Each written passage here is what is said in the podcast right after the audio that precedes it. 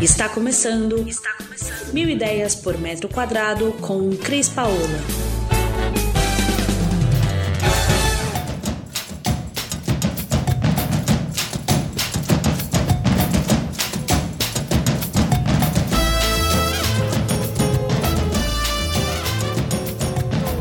Olá, Cris Paola, direto aqui do canal de podcast Mil Ideias por Metro Quadrado e do nosso YouTube Mil Ideias por Metro Quadrado.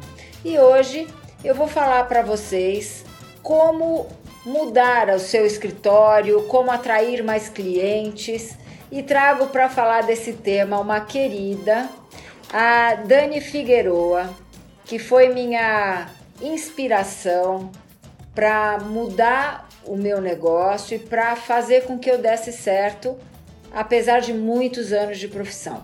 Então eu queria que a Dani, arquiteta querida lá de Recife, ela se apresentasse aqui no nosso canal para a gente começar o nosso bate-papo, porque é muito gostoso conversar com a Dani, morro de saudade dela. Dani, com você. Nem me fala. Fala, Cris. Morro de saudade de você também, essa distância geográfica que nos separa, só separa os corpos, né? A cabeça tá sempre, a gente tá sempre pertinho.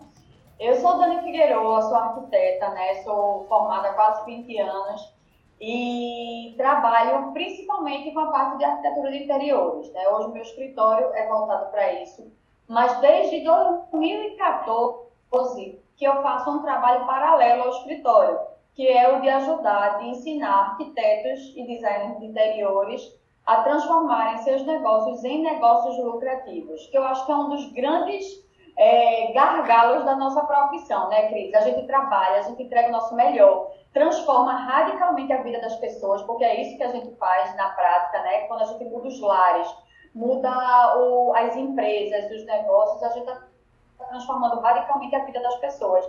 E a gente não, muitos dos profissionais que chegam até mim, eles não conseguem fazer, promover essas mesmas transformações nas vidas deles.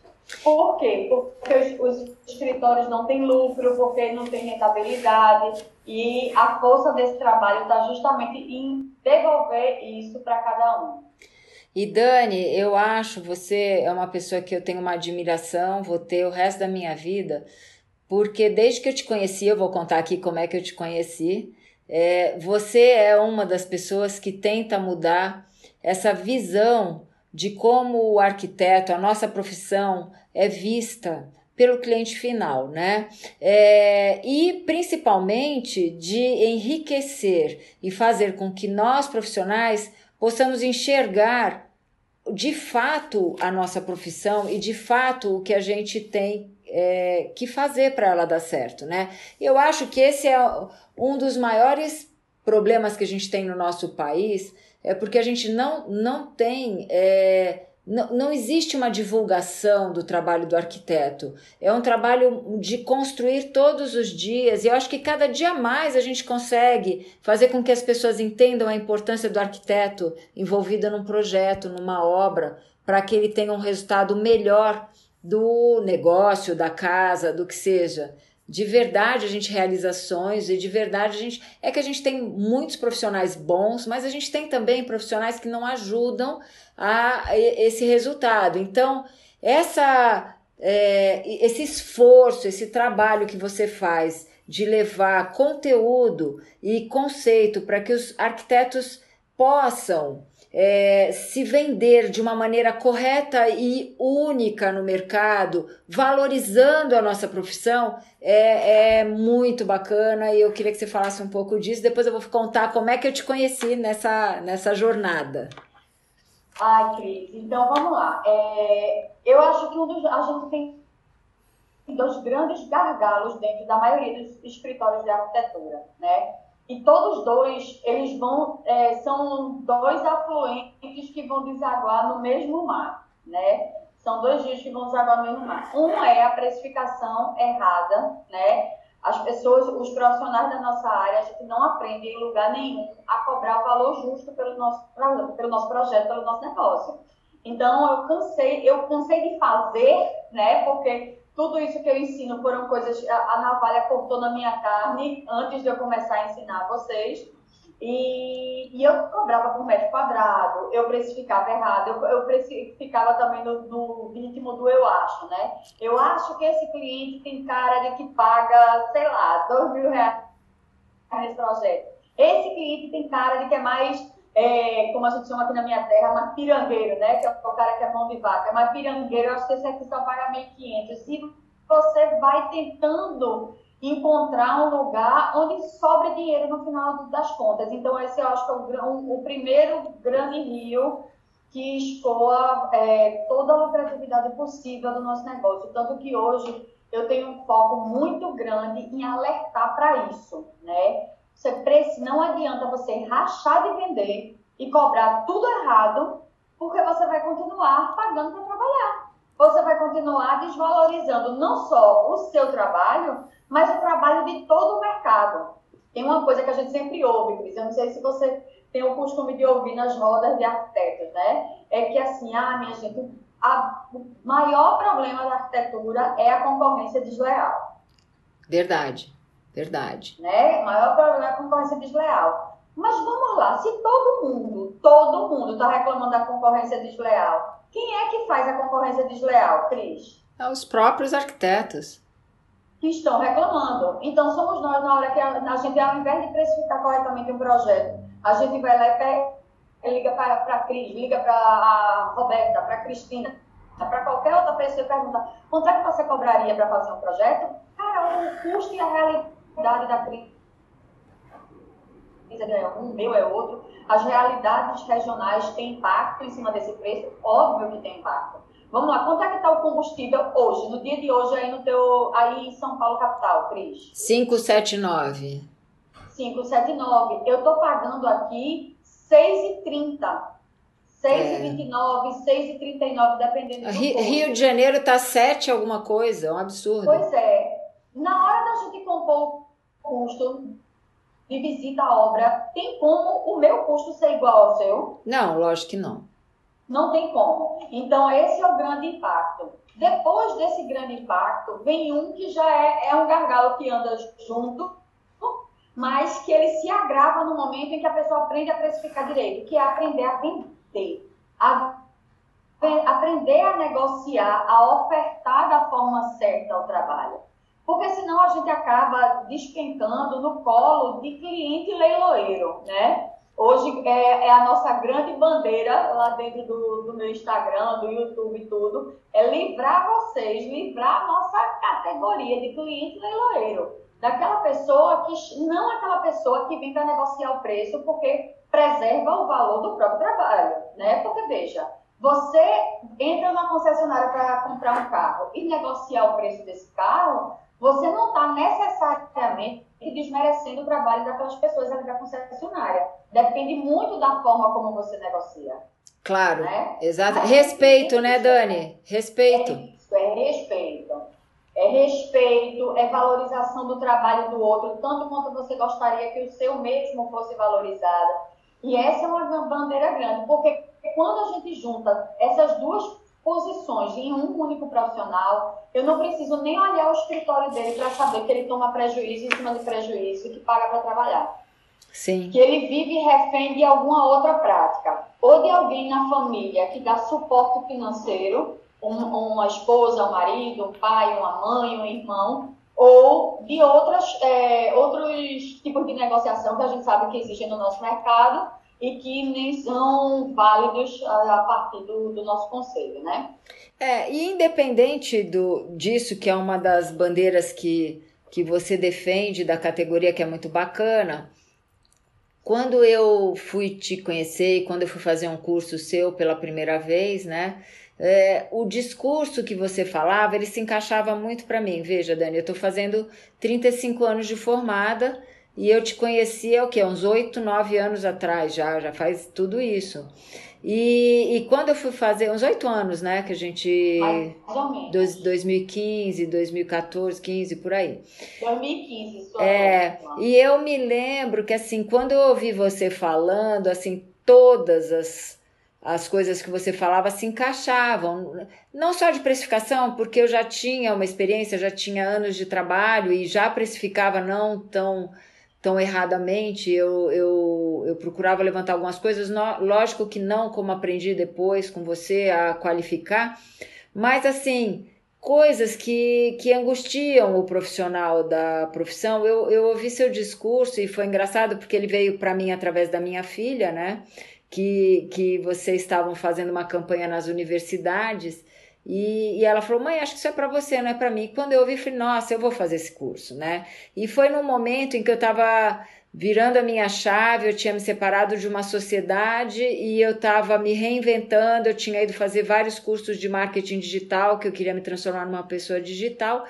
E aí aquilo coube para mim e foi assim muito legal, assim, mudou completamente minha forma de ver o negócio, de ter o meu negócio, né? Então, eu acho que a gestão do escritório, a gestão do nosso negócio, talvez seja o ponto mais importante para se pensar, além de aprender a precificar, para que o mercado seja justo para todo mundo, né, Dani? Isso. E assim, eu, quando, a gente, quando a gente fala de gestão, né, Cris, essa gestão ela passa por todas as esferas do seu escritório do atendimento ao cliente, da hora que o cliente chega, o primeiro contato que ele tem com você, seja através de uma rede social, seja um contato via WhatsApp, ou um, um evento, uma casa cor, uma feira, uma amostra em que você tem contato com esse cliente, até a gestão financeira dos recursos do escritório também.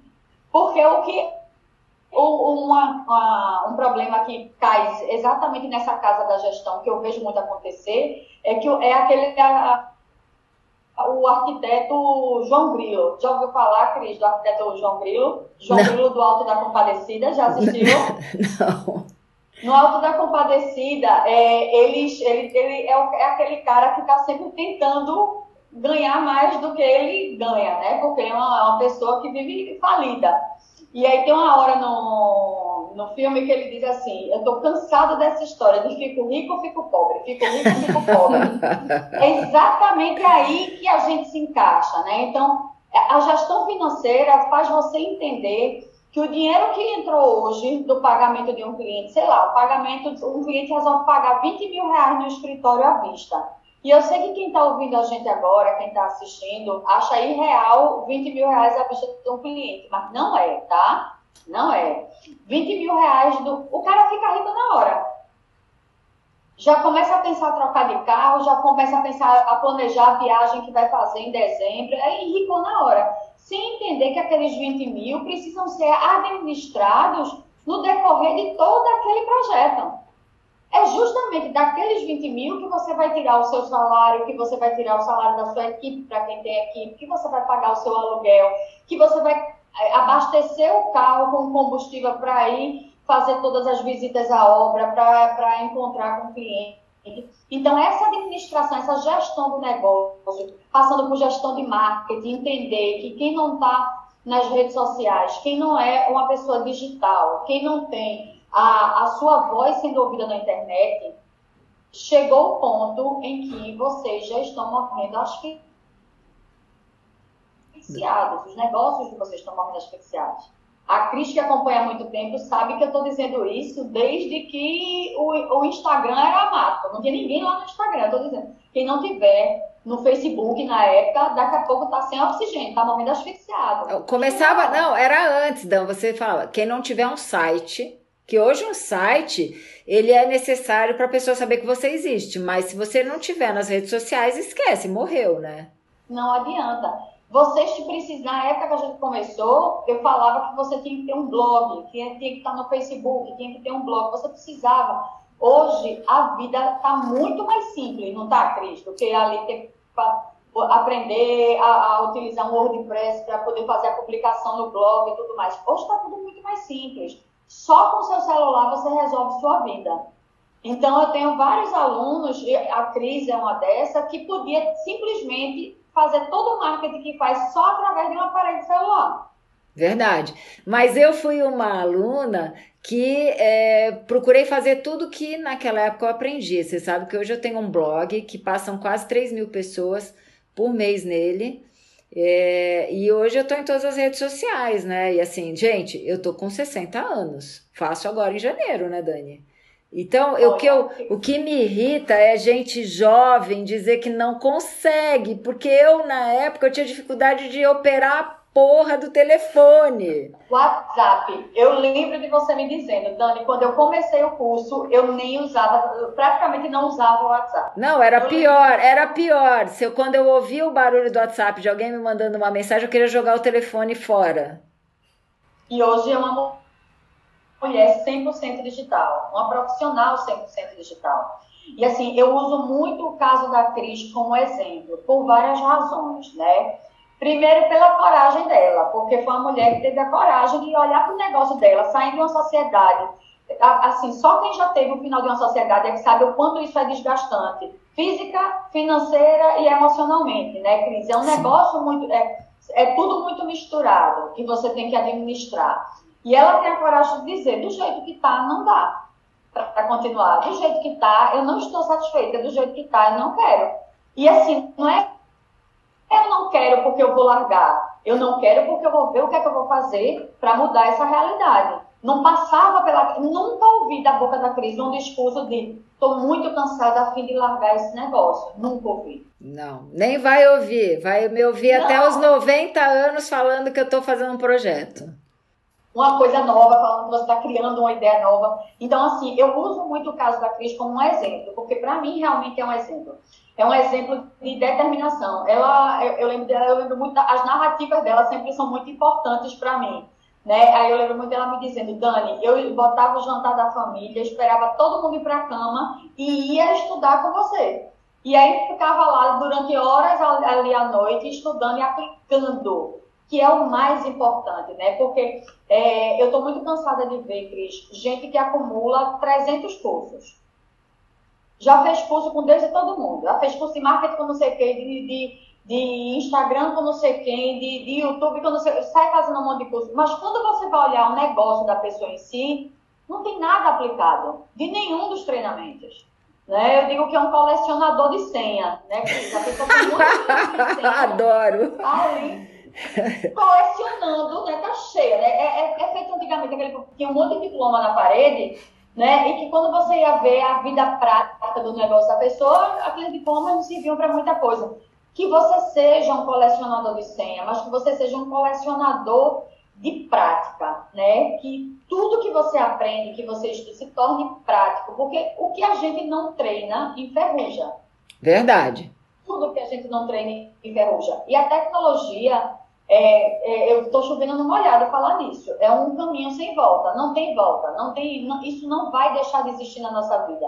A verdade é que isso vai existir em escalas cada vez maiores. E quem não estiver se adaptando, quem não se adaptar, vai, vai acabar, vai desaparecer.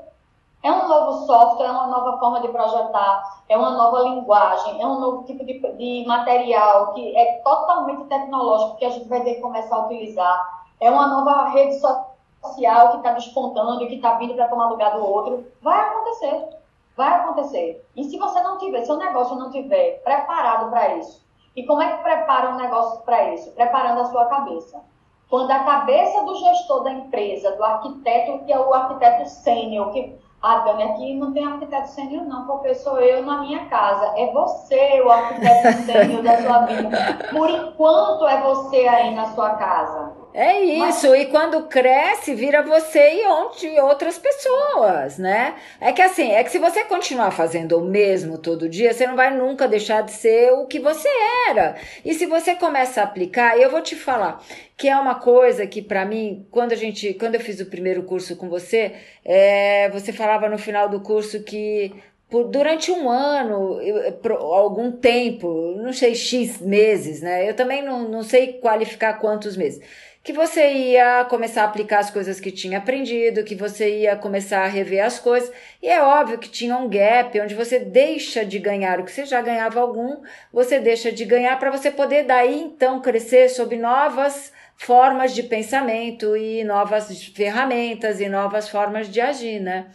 E eu me lembro que isso é realmente, porque o início, quando você termina de fazer um curso, de fazer alguma coisa, você leva um tempo para absorver o que você tem que fazer, como você tem que mudar. E isso realmente acaba impactando em você um pouco, porque você fala, pô, fui estudar, fui aprender e tô, não tô andando. É, mas depois você anda muito mais depressa. Essa que é a questão, né? Eu sempre comparo toda vez que eu, inclusive, é um exercício que eu faço em mim, tá, Cris? Porque eu não paro de estudar um minuto. E aí, toda vez que eu vou estudar um novo curso, que eu olho aquela, aquela multidão de conhecimento que eu tenho para aplicar, eu sou humana, igual todo mundo, eu faço, putz, bicho, daqui que esse negócio esteja estruturado aqui dentro do escritório, vai, vai ser assim, né? É, vai demorar uma vida, mas vai demorar o tempo que eu demorar para começar também. Porque se vai demorar uma vida e eu adio porque vai demorar uma vida, não vai chegar nunca. E aí virei colecionadora de senha. Então, é um passo de cada vez. Eu estou fazendo uma reestruturação nos conteúdos do, do Instagram, né? Então, ele já vem mudando há algumas semanas. Eu estou fazendo alguns testes.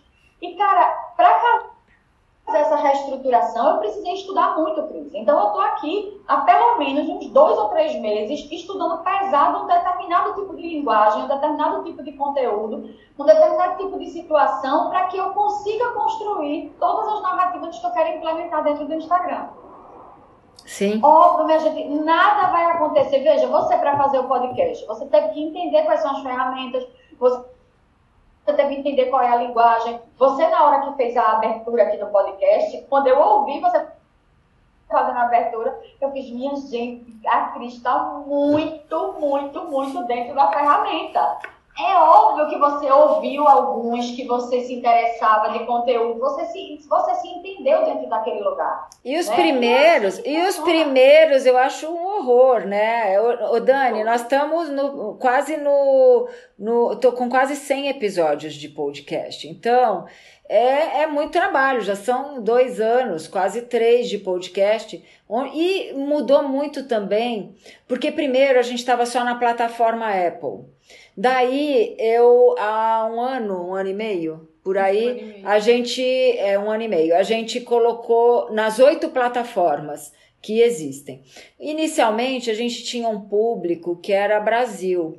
Hoje, Dani, a gente está em vários países, né? Em vários países. E aí mudou até o que a gente falava, porque no início do podcast eu falava de coisas voltadas para nós brasileiros. Então, eram estações de ano, como adequar a casa. Eu era muito técnica, eu falava muito da parte técnica de arquitetura. E aí isso veio sendo mudado para ser uma coisa muito mais de bate-papo, porque as pessoas querem ouvir isso, né? Querem saber a interpretação das pessoas e não o técnico só por si. E aí eu vim migrando para isso. E quando a gente atinge hoje é, todos os outros países e, uh, uh, e continentes, a gente fala: caramba, eu não posso mais falar do que eu falava. E isso também está mudando, né? E é isso, a gente vai aprendendo a dançar conforme a música vai tocando, Cris. Verdade. Se você for esperar para colocar em prática. Quando você tiver segurança que sabe tudo, ó, a triste notícia é: esse dia nunca chegará. Não, não chegará. chegará. Não, não chegará. Veja, ai, Dani, mas eu tô com vergonha de começar a fazer o tipo de, gra de é, gravar vídeo pro, pro Instagram. Faz com vergonha mesmo. Cara, eu... faz horrível, hein, Dani? Faz horrível, faz sem jeito, faz com uma luz oh. horrorosa, faz com tudo e depois arruma. Eu lembro que quando eu estava começando no marketing digital, eu ouvi um dos meus mentores na época dizer o seguinte: se você não tiver vergonha do seu primeiro vídeo, você demorou demais para começar a fazer e perdeu muito dinheiro nessa jogada. E assim, eu tenho uma vergonha tremenda do meu primeiro vídeo, mas ele continua no meu canal do YouTube. É isso aí. Por que ele continua no meu canal do, meu, do YouTube? Primeiro, para que todo mundo entenda que ninguém começa com a desenvoltura que você está vendo hoje. É totalmente diferente. Sim, com a certeza. A gente também aprende à medida que vai utilizando a ferramenta, vai entendendo a linguagem, o que pega bem, o que não pega bem, o que deu engajamento, o que não deu engajamento. E você vai descobrindo também o som da sua própria voz.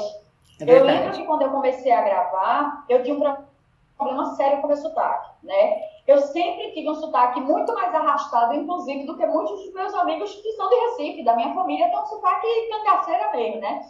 E era, era um estresse, Cris para mim, eu fazia, minha gente, como é que esse povo de São Paulo, assim, São Paulo era o meu apelido. É? Como é que esse povo de São Paulo, do Rio de Janeiro, eles vão ouvir esse meu sotaque de cangaceiro, eu não vou ter credibilidade para esse povo nunca na vida. Eu, com sorte, era a minha cabeça era a seguinte, eu, com sorte, vou conseguir atingir aqui a turma do Nordeste. Tanto que veja o que é autossabotagem, o que é medo, o que é desconfiança. Foi uma das razões pelo qual eu procurei um sócio que não fosse daqui. Sim.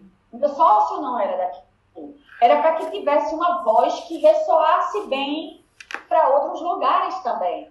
Só que, minha gente, hoje eu entendo, e toda vez que eu conto essa história, sempre tem alguém que me diz: ah, mas eu acho o seu sotaque o máximo. Ah, mas eu adoro. Uma das coisas pelo qual eu me identifico com você é justamente pela autenticidade do seu sotaque. Você vê, um problema Isso. virou uma vantagem virou e vira problema algumas vezes, vira, Cris. Eu já ouvi muita gente chegar e dizer, minha gente, não aguento essa mulher falando. Tem, vai existir hater dentro do, do seu Instagram, dentro do YouTube, dentro de qualquer lugar que faz, vai. Mas entenda uma coisa, preste atenção na sua vida. Sua vida hoje tem hater. Sim. Quem não tem um primo inconveniente que adora tirar onda de alguma coisa que você tem, que é algo que lhe machuca. Sim. Quem não tem uma irmã que adora dizer que você está sempre mal arrumada, mal ajeitada, que você devia sair, sair com aquela roupa para lugar nenhum. Então entendam que hater vocês vão ter de todo jeito. Então, minha gente, que tenham hater, mas pelo menos vocês faturem, que o dinheiro entre dentro do negócio. É verdade, é verdade. É, é, condição singular. Quem é que paga meus boletos todo mês que chega? E chega todo dia aqui em casa, viu? A turma não é erra um. Não. e não tem pandemia para boleto? Não tem, minha filha. Não tem pandemia. Eles, inclusive, se aglomeram na caixa do correio. Né? não tem erro para ninguém. É. E quem é que paga esse negócio? Sou eu. Essas pessoas que estão sendo haters na minha vida, sejam eles amigos e parentes, ou sejam eles perfeitos desconhecidos alguém chega para mim para dizer assim, Dani, ó, passa aqui a conta da, da energia, que essa é minha esse mês, tá? Eu dei uma xingada em você na internet, não tem problema não. Passa aqui que eu vou... Ninguém chega. Não, não chega mesmo. Então, dane-se. Dane-se. É, a gente tem que aprender a encontrar o nosso público, falar o que faz sentido para essas pessoas e para a gente, porque é uma coisa que, que eu aprendi no decorrer desse caminho também, né, Cris? Que a gente tem que falar o que também faz sentido para a gente, porque senão a gente não consegue dar continuidade. Quando eu, eu esse, esse é, não consegue. eu não sei se isso é um defeito meu, mas assim, eu não consigo falar o que eu não acredito. Ponto. Eu também. Então, assim, mesmo que alguma marca me chame para falar dela, se eu não acreditar nela, eu não vou falar. Então, é, isso é um problema, né? Assim, mas eu acho que isso também faz parte da minha personalidade, né? E eu é. não acho que seja um problema, sabe? Eu vejo hoje, e eu estudo muito sobre marca, sobre brand, sobre tudo. E eu vejo hoje o quanto pessoas como você, que só vão falar sobre aquilo que elas verdadeiramente acreditam, são muito mais valiosas para as marcas certas do que quem topa falar para qualquer marca. Exato. E até, e até essa questão de influencer, né, Dani? É, logo que eu comecei a fazer minhas redes sociais é, e comecei a falar, no, me, no meu segmento aqui em São Paulo, eu passei a ser chamada por alguns, alguns é, escritórios, por alguns lugares como influenciadora, né? E no começo isso para mim era muito difícil. Eu, eu dizia assim: eu não sou influenciadora, eu sou uma arquiteta. E hoje eu entendo, depois de todas as minhas redes sociais funcionando e todas adequadas, né? Que acaba sendo uma forma de ser uma influenciadora assim, uma influenciadora do bem, né? Uma influenciadora profissional, do bom, do negócio, do segmento, de levar conteúdo, né? É, é porque a gente tem é, é, é plantada na cabeça da gente uma imagem que o influencer é o cara que não trabalha, não faz nada da vida e que ganha a vida, ganha muito dinheiro fazendo palhaçada na internet. Quando na verdade não é. Não, não é. Eu vou tenho... citar, não é. Eu não. vou citar alguns exemplos aqui. Giovanni Eubank, né? Giovanni Eubank, ela tem o canal dela do YouTube, um canal gigante, onde ela grava vídeos que são vídeos interessantes, vídeos engraçados, e faz entrevista, faz brincadeira com um e faz brincadeira com o outro. Qual é o negócio dela? É fazer papagaiada no YouTube para ganhar, ganhar muito dinheiro? Não, o negócio dela é entretenimento. E na hora que a gente começa a entender ela pelo ponto de vista do entretenimento, a gente entende que aquilo ali é um negócio. Por quê? E esse vai ser o ponto de virada do seu negócio? Talvez não. Por quê? Porque você não quer ser a pessoa do entretenimento. Você quer ser a profissional que está ali para ajudar outras pessoas. Quem é que está certo e quem é que está errado dessa história? Está todo mundo certo. Desde que colocado no lugar. Né? Sim, e eu... Agora, onde é que está o erro? Eu cheguei a dizer assim, você é influencer. Calma, fofa, você vai ser influencer de quê? É. Você vai influenciar quem, para quê, com que objetivo?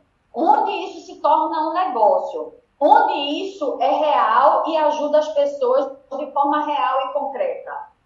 Né? Exatamente. Isso, mim, é o mais importante. É, exatamente. E a gente conhece muitas pessoas que são consideradas influencers e que são sérias e que trabalham bacana, e que levam realmente conteúdo e que trazem para o público coisas bacanas, né?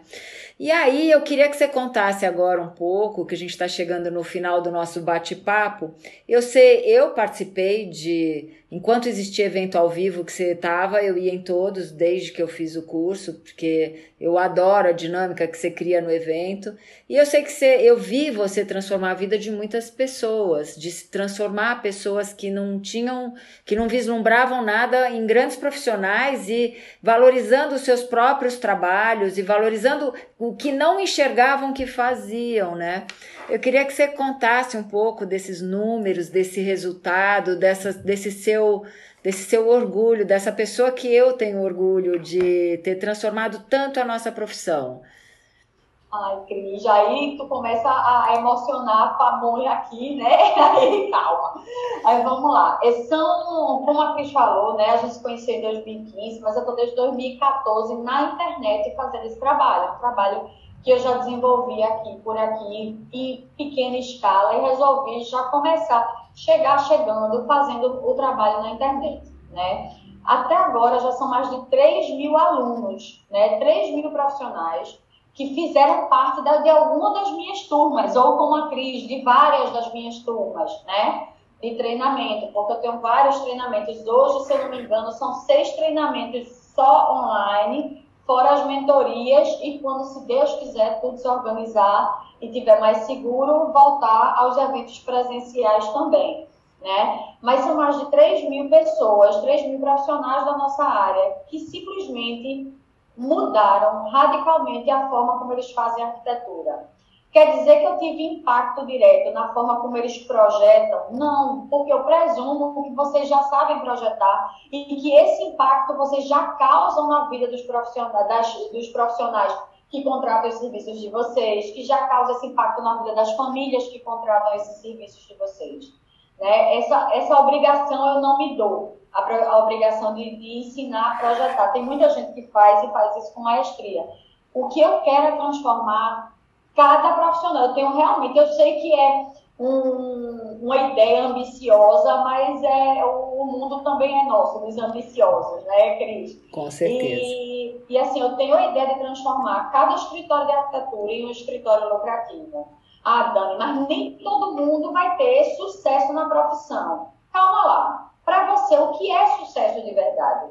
Para alguns, vai ser se tornar um grande influência de arquitetura. E tá tudo bem. Para outros, vai ser viver da própria profissão. Vai ser a pessoa ter o direito de prever o faturamento, o, o direito de prever a própria aposentadoria para quem quiser. Isso não é para mim nem para a Cris, mas isso é para alguns, porque a gente não quer, né, Cris? Sim. Mas prever a própria aposentadoria, poder fazer planos de viagem, de compra de casa própria, de, de troca de carro, de intercâmbio da família, viver dignamente da profissão que escolheu. Para mim, esse é o grande ponto chave da minha carreira. Por que eu tenho essa vontade toda de impactar o profissional de arquitetura, de design de interiores e de engenharia também, mas o foco maior é em nós, né, nos arquitetos. Por que eu tenho essa, essa obsessão? Porque eu sei que a nossa profissão é uma profissão revolucionária. Quem Com quiser certeza. que me diga, ah, existem profissões que vão ser substituídas. Eu não acredito na substituição da nossa.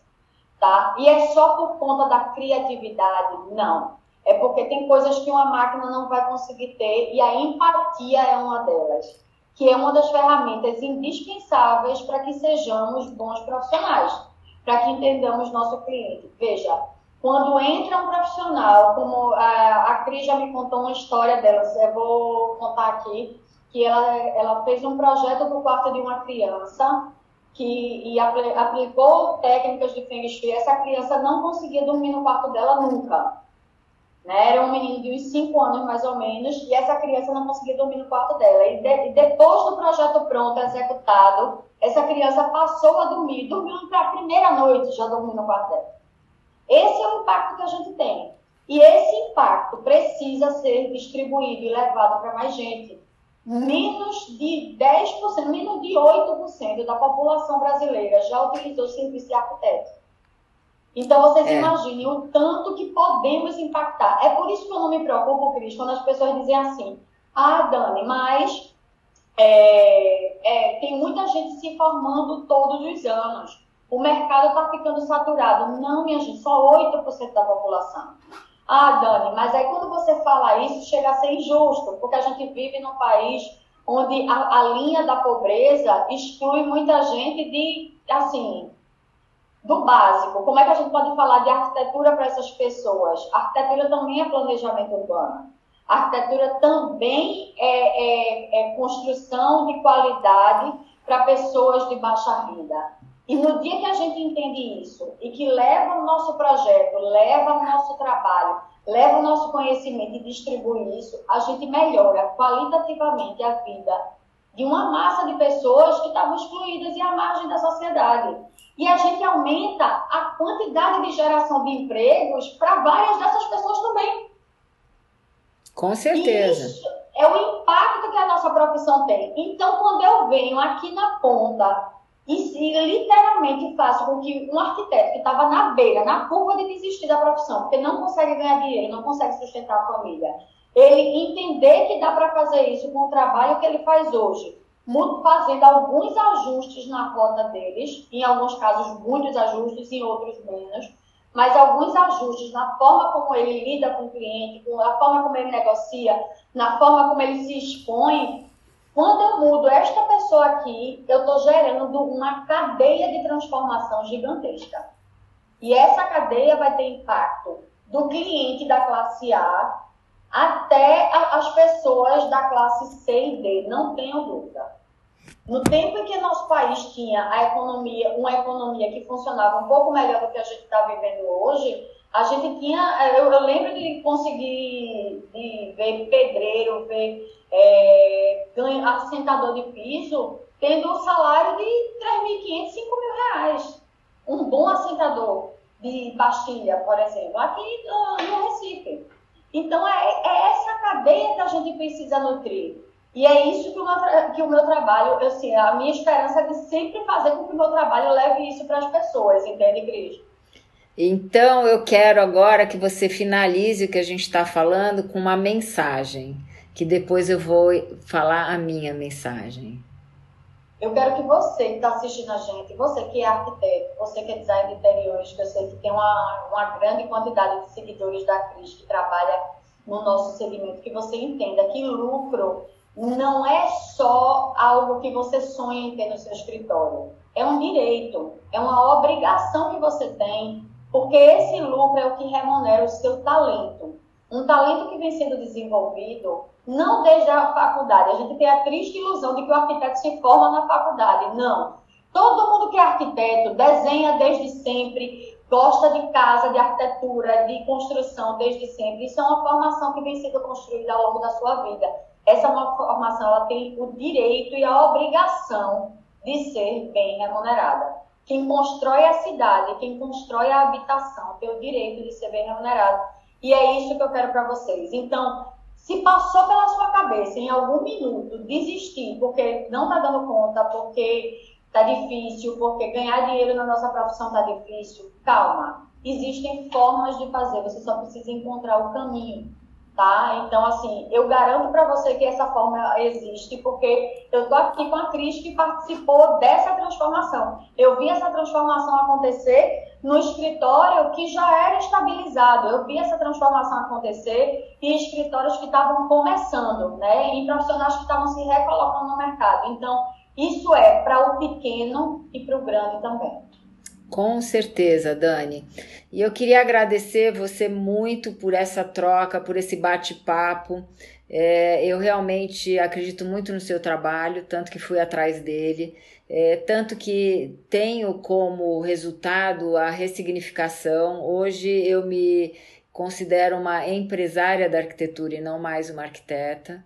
Eu não só atuo como profissional de projeto é, e realizando como você disse, né, sonhos e trazendo para a habitação das pessoas mais qualidade de vida, porque a gente faz isso constantemente como profissional da arquitetura, mas também hoje sou palestrante, também hoje estou presente nas feiras, tenho parcerias importantes de associações e, e isso tudo é uma construção que faz você como profissional crescer, né? Então, eu queria de coração, primeiro, a vocês que estão nos ouvindo, é, eu queria agradecer uh, você, o nosso ouvinte do podcast, a, a, a, sua presença aqui junto conosco. Queria avisar que dos países que a gente já é ouvido, e, e, e hoje eu vou é, falá-los aqui outra vez, agradecendo a audiência, porque para mim é um orgulho falar disso com a Dani junto que já é uma. tem sido constantemente no final dos meus podcasts agradecer a nossa audiência nos países que nos ouvem. E a partir de agora eu vou contar só os países que passam a entrar. Então eu ainda queria hoje agradecer para Dani saber que ela está sendo ouvida aqui no nosso Brasilzão, que a gente tem gente que está nos ouvindo, Dani, lá nos Estados Unidos e no Canadá. A gente tem gente que nos ouve, eu agradeço de coração quem nos ouve. É, em Portugal, Espanha, Itália, Alemanha, Irlanda e Holanda. Eu queria agradecer a vocês aqui da América do Sul que estão nos ouvindo, Paraguai, México. Eu quero agradecer a vocês também que nos ouvem e nos seguem aí em Singapura e no Japão.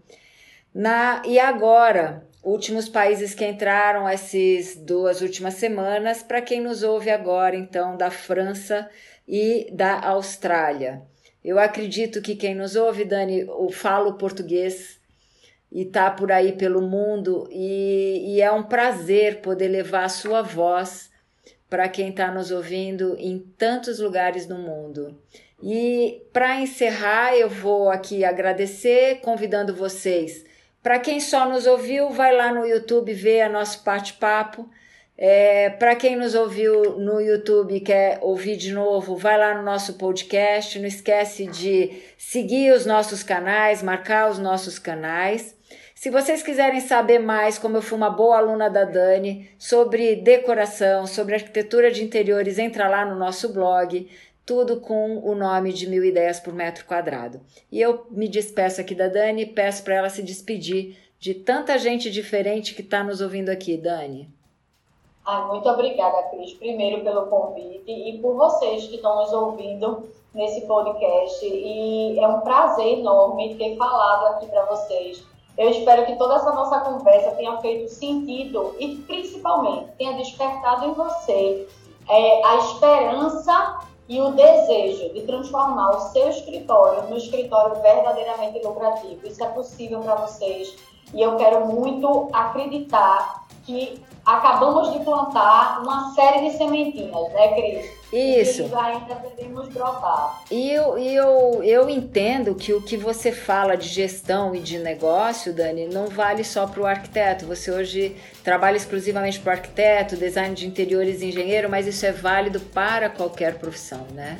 Então, isso é muito legal. liberais, principalmente, né? Os prestadores de serviço A gente, o, todo o conteúdo é válido para todos vocês.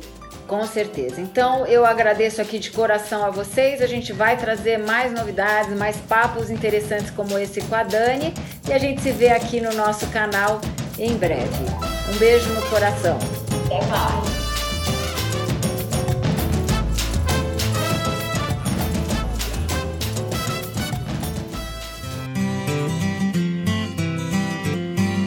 Você ouviu Mil Ideias por Metro Quadrado. Muito obrigada por acompanhar o nosso podcast. Conheça também o nosso site milideiaspormetroquadrado.com.br. Curta nossa página no Facebook e Instagram, Mil Ideias por Metro Quadrado e entre em contato conosco no e-mail contato arroba estudiocrispaola.com.br.